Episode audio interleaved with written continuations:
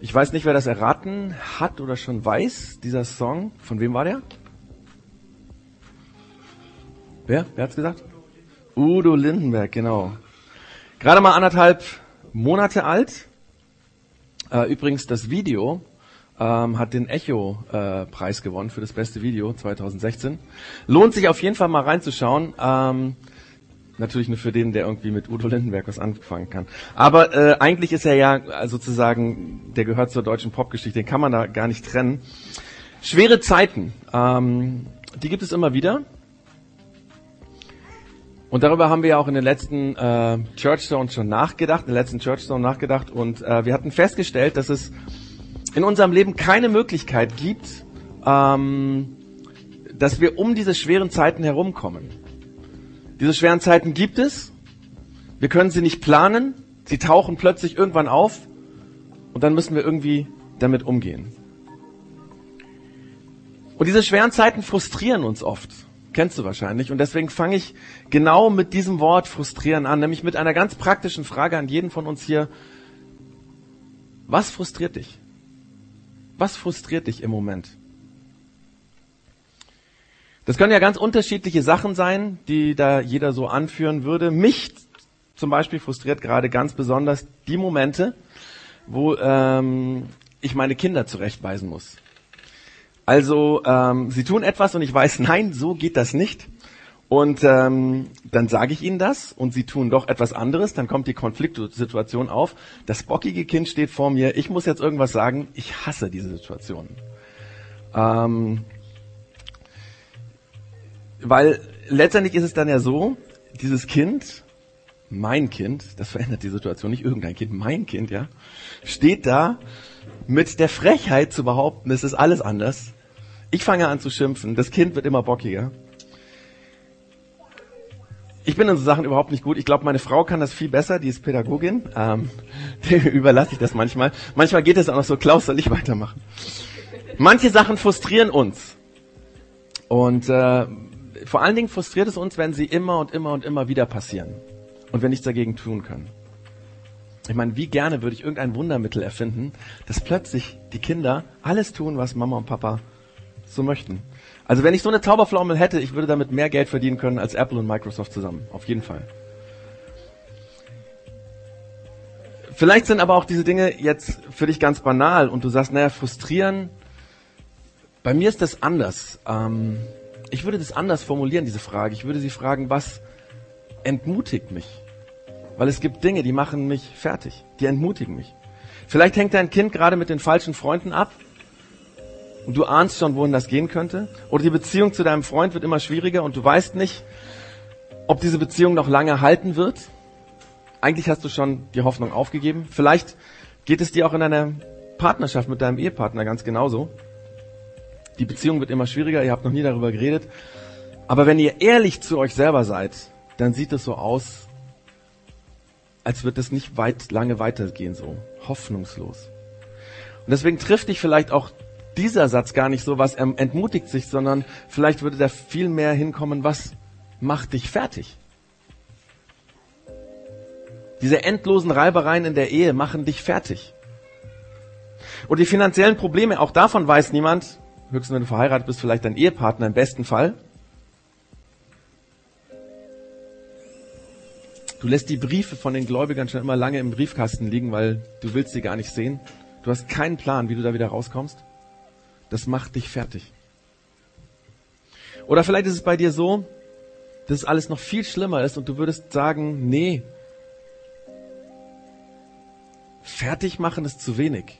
Eigentlich müsste die Frage lauten, was lässt dich verzweifeln? Die Diagnose, die der Arzt letztens gestellt hat, und jetzt geht es darum, zu einem anderen Arzt zu gehen und die Diagnose bestätigen zu lassen. Eigentlich hoffst du, dass er sie nicht bestätigt, aber wirklich Hoffnung hast du dafür nicht. Und die Kinderlosigkeit, wie sehr hast du dir immer und immer wieder gewünscht, eigene Kinder zu haben und jetzt hast du es schwarz auf weiß. Das mit, sich, mit an Sicherheit grenzender Wahrscheinlichkeit, dass niemals dazu kommen wird. Oder dein Job, deine Kollegen, das ganze Setting in der Firma, dieser Druck, dieses unmenschliche Klima, dieses Mobbing, das alles lässt dich total verzweifeln. Du magst morgens schon gar nicht mehr aufstehen. Manchmal hast du echt daran gedacht, einfach dich krank schreiben zu lassen. Aber dann hast du wieder Angst, was ist, wenn der Arzt sowas wie irgendwie Burnout oder Depression oder sowas feststellt? Du hast überhaupt keinen Bock auf einen Psychiater oder so. So unterschiedlich können schwere Zeiten für uns sein. Und sie nehmen uns die Hoffnung, sie machen uns Angst. Manchmal tun sie richtig weh. Und wenn es ganz schlimm wird, dann lassen sie uns verzweifeln. Und die Frage ist, wie gehst du mit solchen Situationen um? Ich will jetzt gleich an der Stelle sagen, ich möchte, dass diese Predigt Hoffnung macht. Ich wünsche mir, dass wir lernen, einen anderen Blick zu bekommen, der uns hilft, mit solchen Situationen konstruktiv umzugehen. Natürlich weiß ich, wenn du ganz tief in sowas drin steckst, dann werden diese Worte, diese paar Worte, die sagen, nicht viel ändern, vor allem emotional nicht. Wenn es um schwierige Zeiten geht, die wirklich frustrieren, die wirklich fertig machen, die wirklich ganz tief gehen, dann reicht nicht irgendwie so eine kleine Ansprache zwischen halb zwölf und halb eins. Aber vielleicht können diese Worte trotzdem dir helfen, ein erster Step zu sein, um anders zu denken, um umzudenken. Den Blick in eine andere Richtung zu werfen. Und natürlich für all diejenigen, die solche schwierigen Situationen im Moment nicht haben, und wahrscheinlich hoffe ich, sind das so die Mehrheit eigentlich heute, die wir gerade nicht drin stehen. Ich hoffe, dass es uns auch hilft, dass wir jetzt schon lernen, anders zu denken, mit diesen Situationen sie anders einzuordnen, um dann, wenn es eintrifft, wenn es zutrifft, dass schwere Zeiten kommen, dass wir dann konstruktiv damit umgehen können. Weil diese Situationen kommen, so wie der Udo das singt, sie werden kommen. Aber nochmal zurück zu den Fragen, die ich eben gestellt habe. Unsere Antworten oder Reaktionen auf diese Fragen, die lauten ja immer so ähnlich wie zum Beispiel, mich frustriert das und das, aber ich hoffe, die schwierigen Zeiten gehen bald vorbei. Ja? Oder dass man sagt, ich mache das und das fertig. Und ganz ehrlich, ich hoffe, dass die Scheißzeit bald vorbei ist. Oder dass jemand sagt, das lässt mich alles total verzweifeln. Aber vielleicht, vielleicht gehen diese Schmerzen, dieses Leid bald vorbei. Wir möchten alle, dass diese schweren Zeiten so schnell wie möglich bald vorbei sind. Und ich meine, das ist logisch. Wir leben äh, wir lieb, leben in Wohlstand, wir lieben diesen Wohlstand, wir lieben den, lieben den Komfort, wir lieben unser gutes Leben, wir lieben gute Situationen, in denen wir uns befinden, befinden. Und wir setzen alle Kraft und alle Energie hinein, um diese schweren Zeiten zu verändern, zu beenden, dass sie vorbeigehen, dass wir es wieder gut haben. Aber vielleicht ist dir schon mal aufgefallen, egal wie viel Energie wir aufwenden, wie viel Energie wir reinsetzen, um diese schwierigen Zeiten zu verändern, Ganz oft hören sie einfach nicht auf. Und wenn du an Gott glaubst, ist vielleicht für dich das Frustrierende, dass du weißt, naja, da ist ja einer, der könnte das ändern, aber er verändert es nicht. Gott will anscheinend, dass ich da noch länger durch muss. Wir hätten gerne, dass die schweren Zeiten bald aufhören, dass sie uns bald abgenommen werden. Aber was ist, wenn all unser Arbeiten in Richtung Aufhören nicht funktioniert? Wenn diese Gebete, bitte, bitte Gott, mach, dass es weggeht, nicht gehört werden. Und darum geht es eigentlich in dieser Message. Nämlich um die Frage, was wäre, wenn Gott in unseren schweren Zeiten, in unseren schweren Situationen etwas Bestimmtes tun will?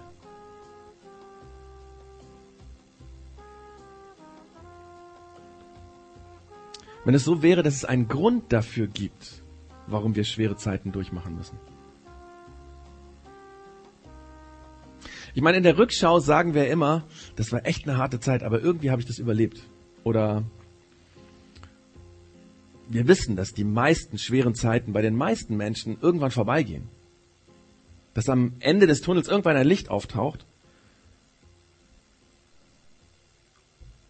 Und natürlich, wenn wir schwere Zeiten haben, macht uns das Mut und wir denken, naja, irgendwann wird es vorbeigehen und wir fixieren uns auf diesen Tag, wo es vorbeigeht dass wir Hoffnung haben, naja, auch diesmal werde ich da hoffentlich wieder durchkommen.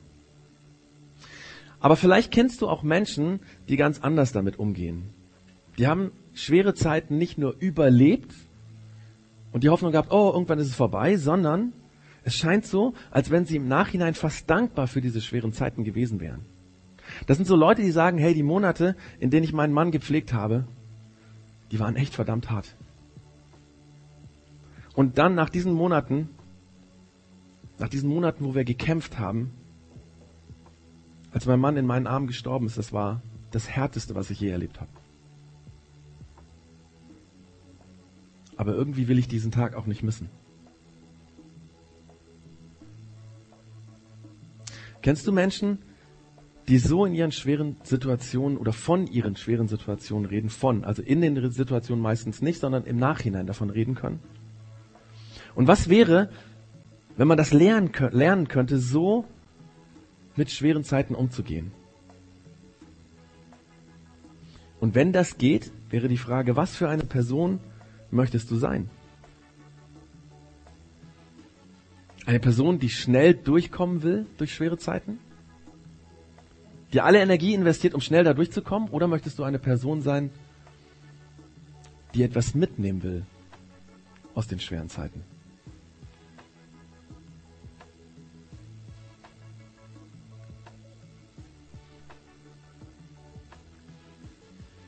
Quasi die Frage, willst du eine Person sein, die im Nachhinein sagen kann, das war echt hart, aber ich habe was gelernt und so komisch das klingt, habe ich irgendwie profitiert von dieser Zeit. Was für eine Situation, äh, was für eine Person möchten wir diesen schweren Situationen sein? Es gibt in der Bibel verschiedene Stellen, in denen die Autoren der Texte, die das geschrieben haben, über schwere Zeiten schreiben es gibt Beispiele von Menschen, die selber solche schwierigen Zeiten durchmachen. Davon gibt es sehr, sehr viele Beispiele in der Bibel. Und in diesen Abschnitten, Schnitten, diesen Geschichten geht es eigentlich immer darum, wie die Menschen ihre Beziehung zu Gott in diesen schwierigen Zeiten leben. Und wir schauen uns heute einen von diesen Abschnitten an, und zwar ähm, aus dem Neuen Testament. Das ist eigentlich ein Bild, das Jesus benutzt, um beispielhaft zu verdeutlichen, wie wir am besten mit schweren Zeiten umgehen können. Aufgeschrieben hat das äh, Ganze ein gewisser Johannes. Johannes, äh, der war einer von denen, die einen Bericht über das Leben von Jesus geschrieben haben. Ähm, steht im Neuen Testament. Und ähm, in dem 15. Kapitel von diesem Bericht, man nennt es für gewöhnlich Evangelium, also im 15. Kapitel von diesem Johannesevangelium steht dieses Beispiel. Und um das Beispiel richtig einordnen zu können, ist es ganz wichtig, ähm, zu verstehen, dass Jesus mit diesem Beispiel versucht zu zeigen, wie eine Beziehung zwischen ihm und Menschen aussehen soll. Also quasi Jesus und wir Menschen, wie können wir miteinander eine Beziehung leben? Wie denkt sich das Jesus? Wie möchte das Jesus gerne haben? Und natürlich geht es hier um eine Glaubensbeziehung. Trotzdem glaube ich und bin fest davon überzeugt, dass wir von diesem Beispiel etwas lernen können, selbst wenn du vielleicht sagst, naja, ich weiß gar nicht so genau, ob ich an Gott glaube ich glaube, das dass wir allgemeingültig davon lernen können. Natürlich, wenn wir an Jesus glauben, macht das absolut Sinn, dass er zwischen dieser, von dieser Beziehung zwischen Mensch und, und, und Gott redet, zwischen den Menschen und ihm, Jesus redet. Aber selbst wenn du dabei bist, dass du sagst, ich bin kritisch, ich weiß nicht so genau, wie ich das sehen soll mit Jesus und so weiter, dann kannst du, glaube ich, trotzdem davon etwas lernen. Wir schauen uns ähm, das Bild an, so wie der Johannes das zitiert. Da sagt Jesus, ich bin der Weinstock und ihr seid die Reben. Wer bei mir bleibt, so wie ich in ihm bleibe, der trägt viel Frucht. Denn ohne mich könnt ihr nichts ausrichten. Jesus sagt hier, eine Beziehung zu mir ist wie eine Beziehung zwischen einem Weinstock und den Reben, die da dran sind. Und um Frucht zu bringen, wir wissen das alle, muss die Rebe am Weinstock verbunden sein. Ich meine, jeder Weinkenner weiß das. Vielleicht, wir haben hier so einen Experten, der kommt aus Rheinhessen, der kennt sich, glaube ich, ein bisschen besser damit aus. Also wir wissen, ja, wenn die Rebe nicht am Weinstock ist, dann wird es eine verdorrte Reben geben und diese verdorrte Rebe wird keine Traube sozusagen wachsen lassen und ohne Traube keinen guten Wein. Und dieses Bild braucht Jesus, um zu sagen, hey, so müsst ihr quasi in mir drin bringen, äh, sein äh, oder an mir dran sein. Es braucht für Menschen, die an Jesus glauben, eine ganz enge Verbindung mit Jesus. Nur wer ganz fest an ihn angedockt ist, wer mit Jesus im Alltag lebt, wer ihm vertraut, wer mit ihm redet, wer auf ihn hören will, wer eine Beziehung zu Jesus lebt, wird in seinem Leben Frucht bringen. Und an der Stelle will ich gar nicht groß sagen, was das bedeutet, Frucht zu bringen, sondern es ist ein positives Bild, es meint was Positives, also ein sinnvolles Leben, ein zielgerichtetes Leben, ein Leben, das im gewissen Sinne erfolgreich ist oder ihr könnt so sagen, ein Leben, das genau das bewirkt, wozu es gemacht ist. Ich meine, die Rebe ist genau dazu gemacht, dass sie Wein hervorbringt, damit Weintrauben wachsen. Und so in dem Sinne ähm, sollen wir ein sinnvolles, erfülltes Leben haben. Also Weinstock, Rebe, das ist so das Bild von Jesus, um zu beschreiben, wie soll die Beziehung zwischen mir und Menschen aussehen. Und mit diesem Wissen im Hinterkopf gehen wir jetzt ein paar Sätze zurück äh, in diesem Text und schauen, was Jesus noch gesagt hat. Er hat nämlich nochmal gesagt, ich bin der wahre Weinstock und mein Vater ist der Weingärtner. Also auch hier sagt Jesus, ich bin der Weinstock. Aber er zeigt jetzt die Rolle von Gott auf in dem Ganzen. Jesus redet hier von Gott als seinem Vater und sagt dann, Gott ist der Weingärtner. Und nicht nur irgendein Hobbygärtner, er ist der Experte. Er kennt sich voll aus. Der, der weiß, wie dieser Weinstock und die Reben richtig wachsen. Der Weinbauer, der Winzer. Das sind ganz im positiven Sinne gemeint stolze Menschen, solche Winzer, ähm, die, ja, wenn sie einen guten Wein herstellen, einfach auch stolz darauf sind. Ich war vor zwei Jahren äh, mit unserem Leitungsteam ähm, oder anderthalb war es, glaube ich, ne? Auch mit dem Frank, also bei ihm in der Heimat. Und ähm, ich weiß noch genau, da waren wir in Rheinhessen in einer Straußwirtschaft gesessen ähm, also das ist so eine hauseigene Wirtschaft von einem Weingut. Und ich weiß noch, wie der Chef persönlich von Tisch zu Tisch so getänzelt ist fast schon, ja, um alle Fragen zum Thema Wein zu beantworten. Das war sein Ding. Er war der Experte, er konnte alles beantworten. Der wusste, wovon er spricht, weil er der Weinexperte war. Und mit so einem Weinexperten vergleicht Jesus Gott. Und ich habe gedacht, hey, es hört sich cool an. Gott, der Winzer, der Typ, der von Tisch zu Tisch geht und die Gäste bewirtet und ihnen stolz sagen kann, was da gewachsen ist. Allerdings ist der Winzer nur bei den Gästen eigentlich so beliebt. Ähm, ganz anders sieht es, glaube ich, für die Weinstöcke und für die Reben aus. Das kann gar nicht so schön sein. Und vielleicht sind gerade einige hier, die sagen, ja, ich habe den Eindruck, dass Gott bei mir in meinem Weingarten ist und das ist überhaupt nicht cool. Und ganz ehrlich, das, was Jesus jetzt gleich sagt, kann richtig hart sich anhören. Und es kann sein, dass du dir wünschst, hey, hätte das bloß nicht gesagt. Weil Jesus sagt weiter, alle Reben am Weinstock, die keine Trauben tragen, schneidet er ab. Schneiden. Hört sich nicht so cool an, hört sich eher wie wehtun an. Vor allen Dingen, wenn man die Rebe ist, die da abgeschnitten wird. Wobei, zu diesem Satz muss ich sagen, die Theologen haben schon über viele Jahrhunderte darüber gestritten, was denn dieses Abschneiden bedeutet. Das Wort meint nämlich, also das ist ja griechisch geschrieben, der Johannes hat es in der griechischen Sprache aufgeschrieben. Eigentlich heißt das äh, Wort nichts anderes wie aufheben, wie so ein Ding hier, oder ein Stein aufheben. Es kann auch bedeuten wegheben. In dem Sinne kann es auch heißen, den Stein beseitigen. Und weil dieses Wort jetzt mit dem Weinstock da steht, haben die Theologen gedacht, na, oder die es übersetzt haben, ganz am Anfang gedacht, auch der Luther, der hat es in Deutsch übersetzt, der hat gedacht, naja, wenn man sozusagen eine Rebe wegtut von dem Weinstock, muss man sie abschneiden. Deswegen steht hier schneiden. Mittlerweile gibt es aber immer mehr Theologen, die sagen, vermutlich meinte er was ganz anderes. Stellt euch einen Weinstock vor, wo die manche Reben sozusagen nicht nach oben schauen, sondern nach unten im Dreck liegen, die keine Licht, kein Licht bekommen, keine Luft bekommen und die nicht wachsen können. Und dann würde es Sinn machen, dass hier steht, alle Reben am Weinstock, die keine Trauben tragen, hebt er auf und bindet sie fest dass sie Licht bekommen, dass sie Luft haben, dass sie Platz haben, um Frucht zu bringen. Also haben wir an der Stelle nochmal Glück gehabt. Hört sich jetzt doch ein bisschen positiver an, ja? Und dann sagt Jesus weiter Folgendes. Er sagt, und die fruchttragenden Reben besprühte mit Wein Supergrow von Bayer. Weil so macht man das heute, ja? Also ähm, so hätten wir es am lieben Gott besprüht uns mit so einem Wunderwachsmittel und plötzlich ist alles gut. Wir sind total ausgeglichene Menschen, wir machen alles richtig, wir reagieren richtig, wir sind liebevoll und so weiter und so fort. So hätten wir das gerne. Einfach ein paar Spritzer Wein Supergrow.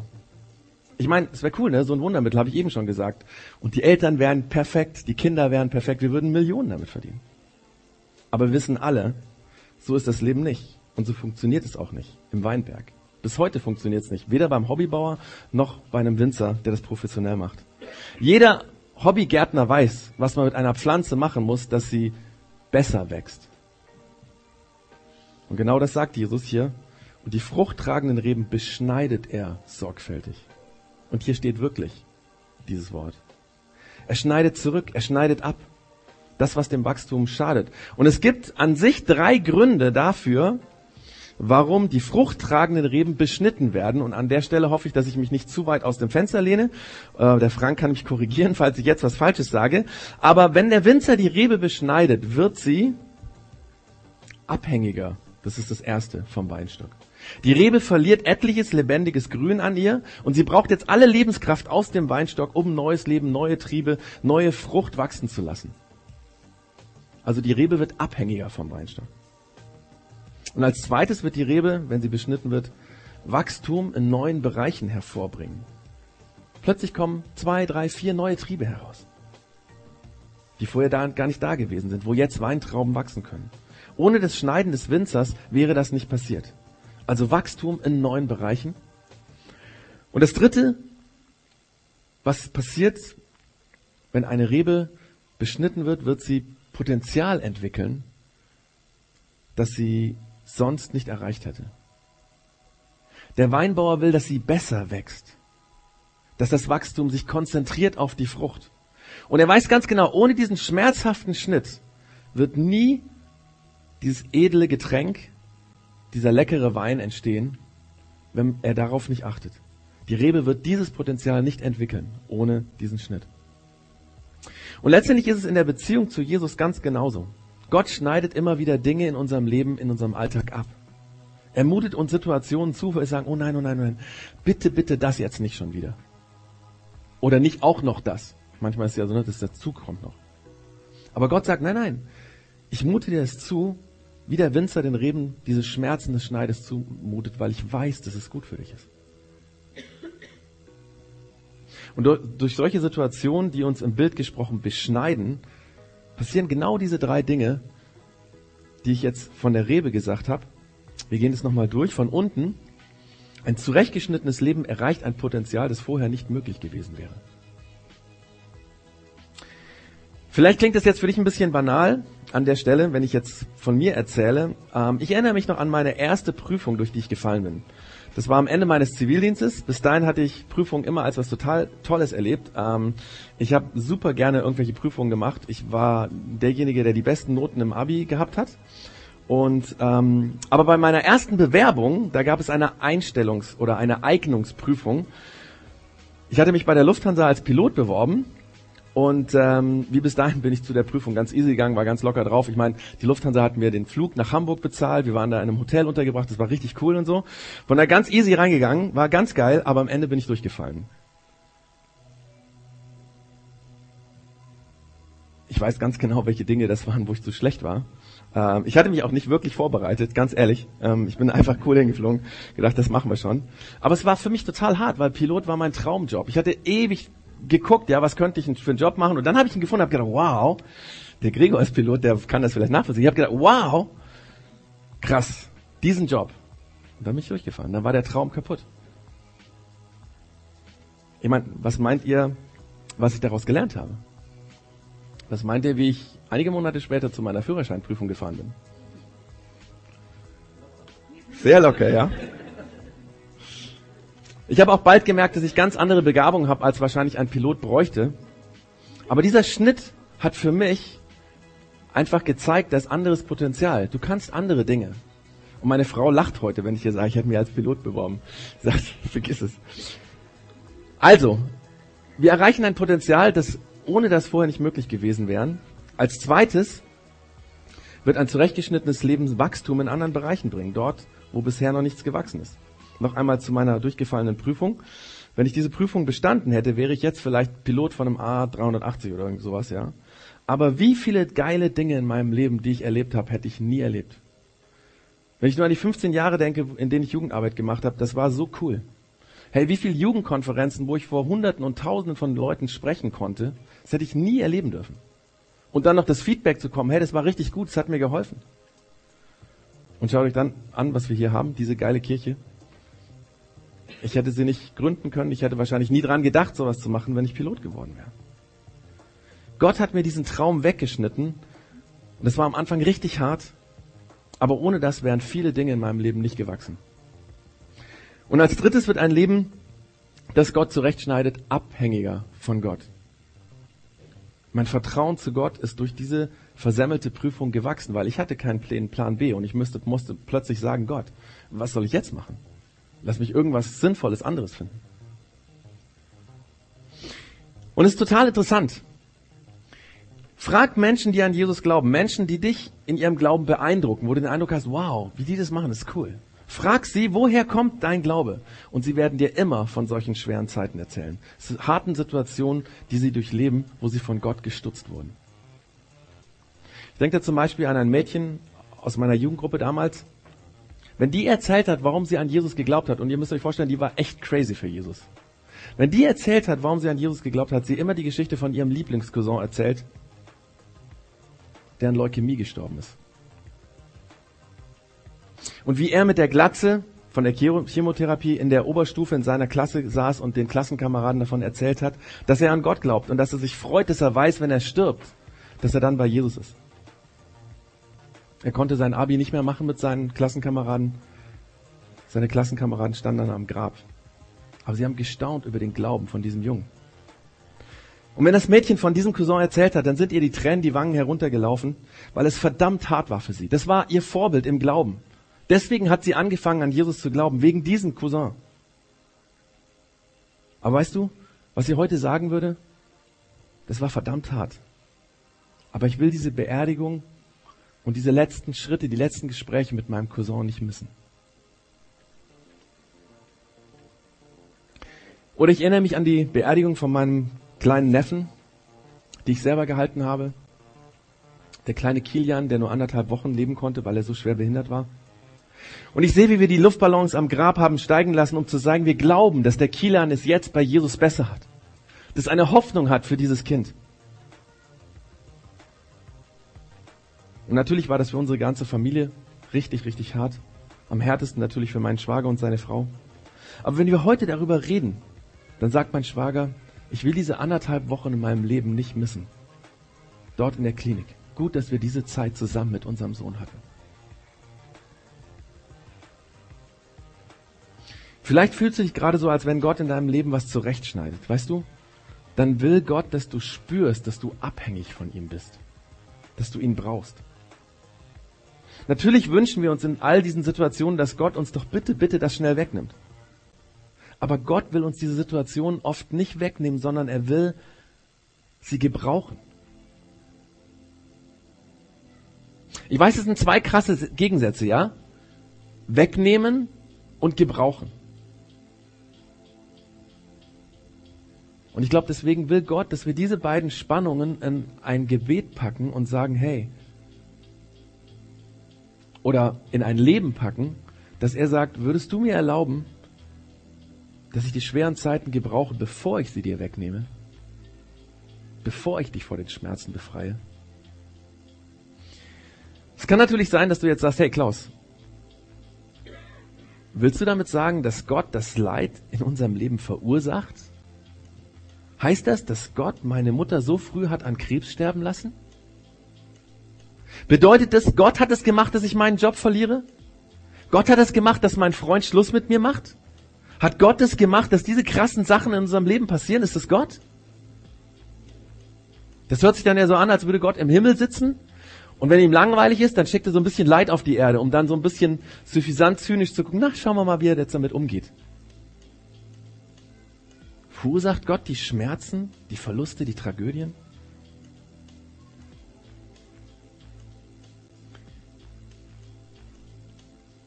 Nein, weil so wird Gott von Jesus in der Bibel nicht beschrieben.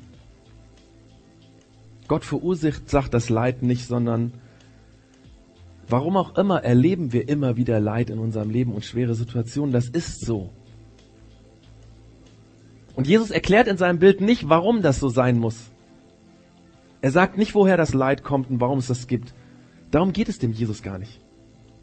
Er setzt das Leid als Realität voraus, das wir einfach haben. Weil es war damals so und es ist heute so. Aber er versucht zu erklären, und darum geht es Jesus, was Gott aus diesen schweren Zeiten, die so und so kommen, machen will,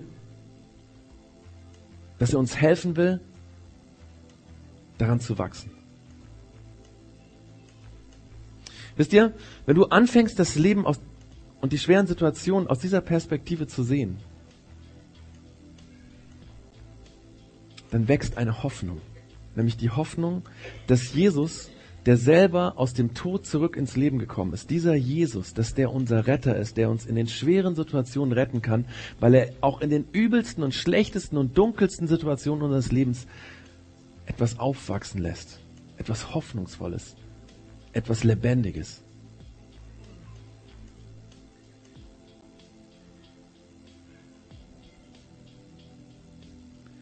Ich glaube da ganz, ganz fest dran.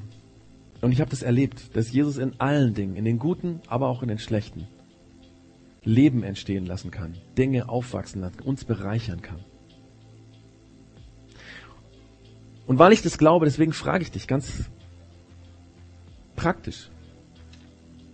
Was, wenn Gott die schweren Situationen benutzen will, bevor er sie wegnimmt?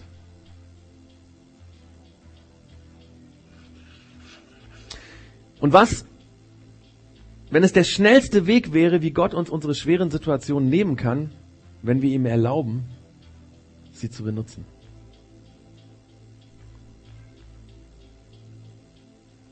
Und was, wenn es das Beste wäre, was Gott tun kann, dass er die schmerzhaften Situationen benutzt und nicht, dass er sie wegnimmt? Wie würde sich unser Umgang mit schweren Situationen verändern, wenn wir das wirklich glauben würden? Und was, wenn Potenzial in deinem Leben steckt, das du nie erreichen wirst, wenn Gott dir die schweren Zeiten vorher wegnimmt?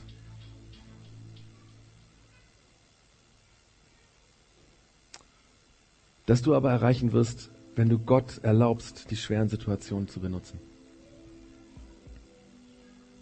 Wisst ihr, was die beiden härtesten Jahre in meinem Leben waren? Das waren die zwei Jahre, nachdem ich mit dem Studium fertig war. Das waren zwei Jahre. Ich bin damals an den Ammersee gezogen, nach Rederau, eigentlich eine schöne Gegend. Ich hatte dort eine halbe Stelle als Pastor und ich habe eine halbe Stelle in Augsburg als Jugendpastor gehabt. Und diese zwei Jahre waren so krass. Zunächst mal war es nämlich so, als ich dahin kam, war meine Wohnung nicht fertig. Und ich habe die ersten Monate keine Küche, keine Heizung, keine Dusche, kein warmes Wasser gehabt.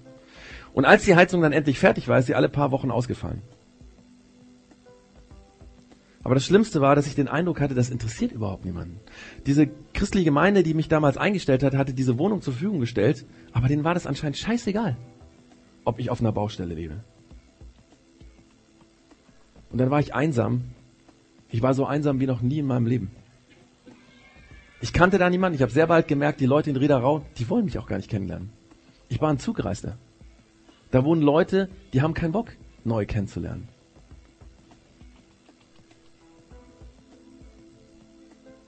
Und dann gab es in Riederau in dieser Gemeinde, in der ich Pastor war, einen Haufen Probleme und plötzlich stand ich zwischen den Fronten und habe versucht, irgendwie zu vermitteln. Und dann war ich für alle der Buhmann.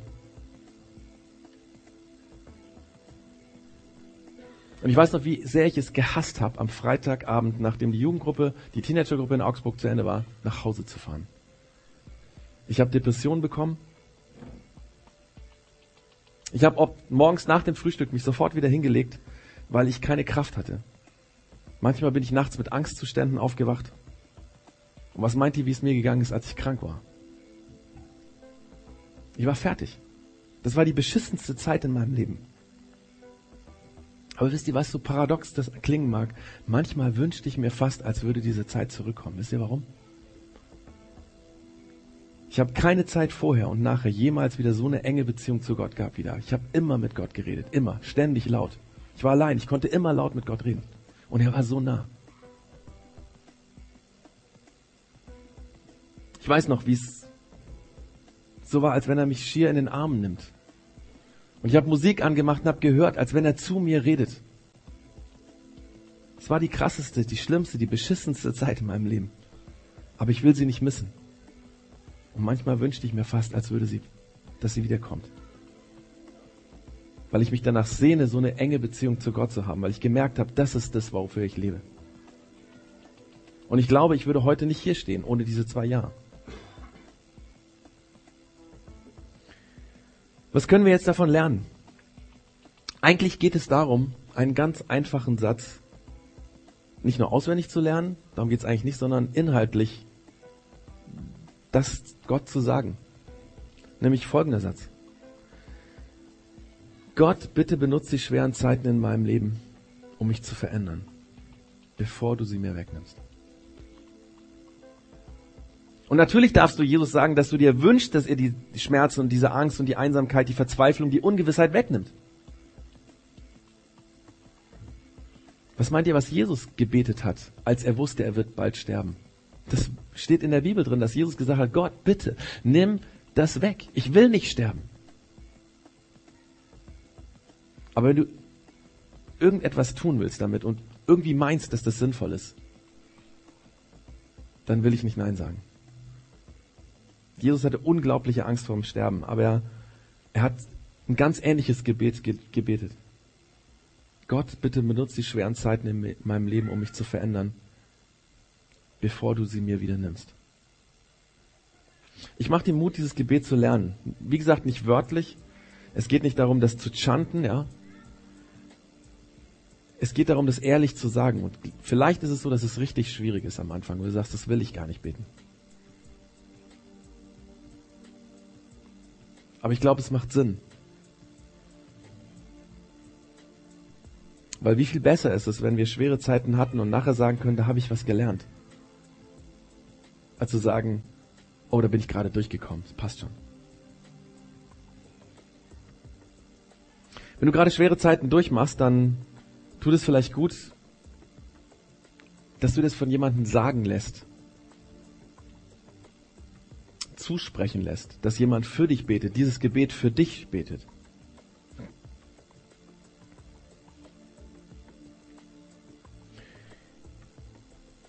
Wir möchten jetzt es ein bisschen anders machen wie normalerweise in der Church Zone. Wenn du heute zum ersten Mal da bist, dann weißt du, das ist heute ein bisschen anders wie sonst. Ähm, wir werden nämlich jetzt einfach eine Zeit haben von vielleicht fünf Minuten, ähm, wo du einfach die Möglichkeit hast, über das Thema nochmal nachzudenken. Einfach nochmal zu reflektieren. Und wenn du mal merkst, das ist eigentlich zu schwer für dich, das packe ich nicht alleine, dann hast du die Möglichkeit, dass du ähm, jemanden bitten kannst, für dich zu beten. Ähm, dass einfach derjenige dir das zuspricht, dass Gott die schweren Zeiten in deinem Leben benutzen will. Ich würde sagen, wir machen es einfach so, dass wir die Musik weiterlaufen lassen und ähm, einfach ruhig mal eine Zeit lang für dich zu meditieren, ruhig zu sein, drüber nachzudenken. Und ähm, wir haben, glaube ich, vier Leute, die gesagt haben, sie wären bereit zu beten. Ähm, genau, ich hätte jetzt einfach den Vorschlag, die Leute, die in den letzten zwei Reihen sitzen, es wäre super nett, wenn ihr einen Tick nach vorne kommen würdet. Dann ist nämlich hinten Platz äh, für die Leute, die beten wollen. Und die bitte ich jetzt auch da hinten hinzugehen. Ähm, und dann kann man einfach, wenn man sagt, hey, ich würde gerne für mich beten lassen, nach ganz hinten gehen, weil ähm, da sieht einen keiner und ist auch gar kein Problem. Und da werden die Leute einem zusprechen. Es geht nicht darum, jetzt irgendwie da ein Beichtgespräch oder Seelsorgegespräch oder sowas zu haben, sondern einfach sich zusprechen zu lassen, dass Gott es gut meint, auch in den schweren Zeiten.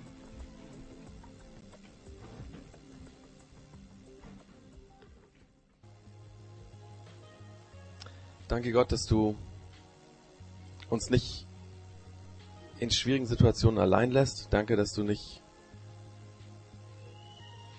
schwierige Situationen dafür brauchen willst, um uns zu quälen oder so. Danke auch, dass du nicht einfach nur in schweren Zeiten uns ein Licht am Ende des Tunnels zeigen willst, dass wir so ein bisschen schneller durchkommen, sondern dass du schwere Zeiten benutzen willst, um uns positiv zu verändern, um uns Dinge beizubringen, Sachen lernen zu lassen. Hilf uns, dass wir das anfangen zu glauben und dass sich dadurch unser Leben zum Positiven verändert.